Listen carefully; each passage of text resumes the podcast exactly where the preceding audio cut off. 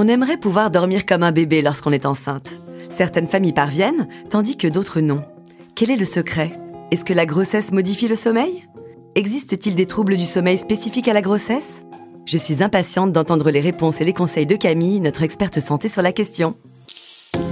Bienvenue dans Ma Santé en Poche, le podcast d'UPSA qui répond à toutes vos questions santé du quotidien. Bonjour Sandra, comment vas-tu? Bonjour Camille, je vais bien, merci. Je pense que le sujet du jour intéressera bon nombre de nos auditrices. Effectivement, et cela se comprend, car les troubles du sommeil chez la femme enceinte sont courants et cela peut être une source de stress pour les futurs parents. Mais regardons cela ensemble Pour commencer, il faut comprendre que le sommeil est perturbé lorsque l'on est enceinte car le bébé a son propre rythme du sommeil. Donc évidemment, cela modifie celui de la mère. Mais on identifie deux autres facteurs qui participent à la perturbation du sommeil de la femme enceinte. Les variations hormonales et la prise de poids. Et à chaque trimestre, son lot de petits inconvénients. Au cours du premier trimestre, les nausées et mictions nocturnes, le fait d'uriner, peuvent fragmenter le sommeil. De même, l'augmentation de la progestérone, l'hormone favorisant la gestation, engendre une somnolence diurne, ce qui renforce la sensation de manque de sommeil de la femme enceinte, bien que celui-ci reste de bonne qualité. Au second trimestre, le sommeil dit lent profond s'intensifie, ce qui est souvent source de réconfort pour la femme enceinte. C'est au troisième trimestre que le sommeil peut être nettement dégradé. Le bébé bouge beaucoup plus et ne dort pas toujours en même temps que vous. Les lombalgies ou un reflux acide peuvent s'installer, et s'ajoute parfois à cela le stress du premier bébé qui arrive.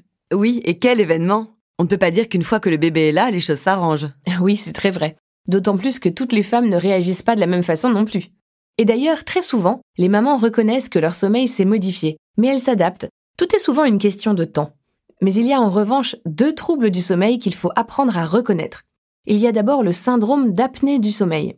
Ronflement, somnolence irrépressible, céphalée matinale et sommeil non récupérateur doivent vous alerter. Au moindre doute, il faut consulter un médecin. Le deuxième, c'est le fameux syndrome des jambes sans repos. Si vous ressentez une gêne dans les jambes et que votre conjoint se plaint de recevoir des coups de pied la nuit, vous avez votre diagnostic, il ne reste plus qu'à trouver la bonne prise en charge. Ok, donc dans les deux cas, il est important de consulter son médecin. Mhm. Pour terminer, aurais-tu quelques conseils pour optimiser le sommeil de la femme enceinte, Camille? Bien sûr, les conseils d'hygiène du sommeil usuel restent plus que jamais utiles. Vous pouvez à ce sujet réécouter notre épisode Comment bien se préparer pour passer une bonne nuit. Plus spécifiquement chez la femme enceinte, le maintien de l'activité physique est primordial.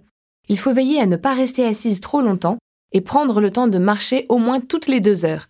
Il est aussi recommandé de faire des exercices d'étirement et de relaxation, voire des exercices de renforcement musculaire une à deux fois par semaine.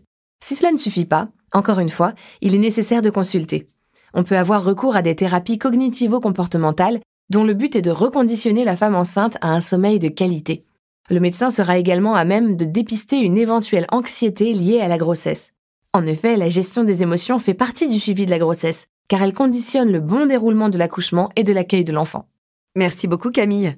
Nous avons là de bons conseils à destination de toutes les femmes dont le ventre s'arrondit. Il faut donc garder en tête que plusieurs facteurs sont responsables des troubles du sommeil pendant la grossesse, et ils peuvent varier en fonction des trimestres. C'est pourquoi il est important de conserver une bonne hygiène de vie pendant cette période, et notamment la pratique d'une activité physique. Il ne me reste plus qu'à te dire à bientôt. À bientôt, Sandra.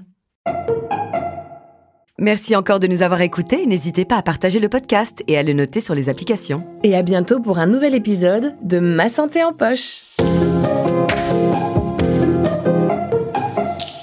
Ah, UPSA.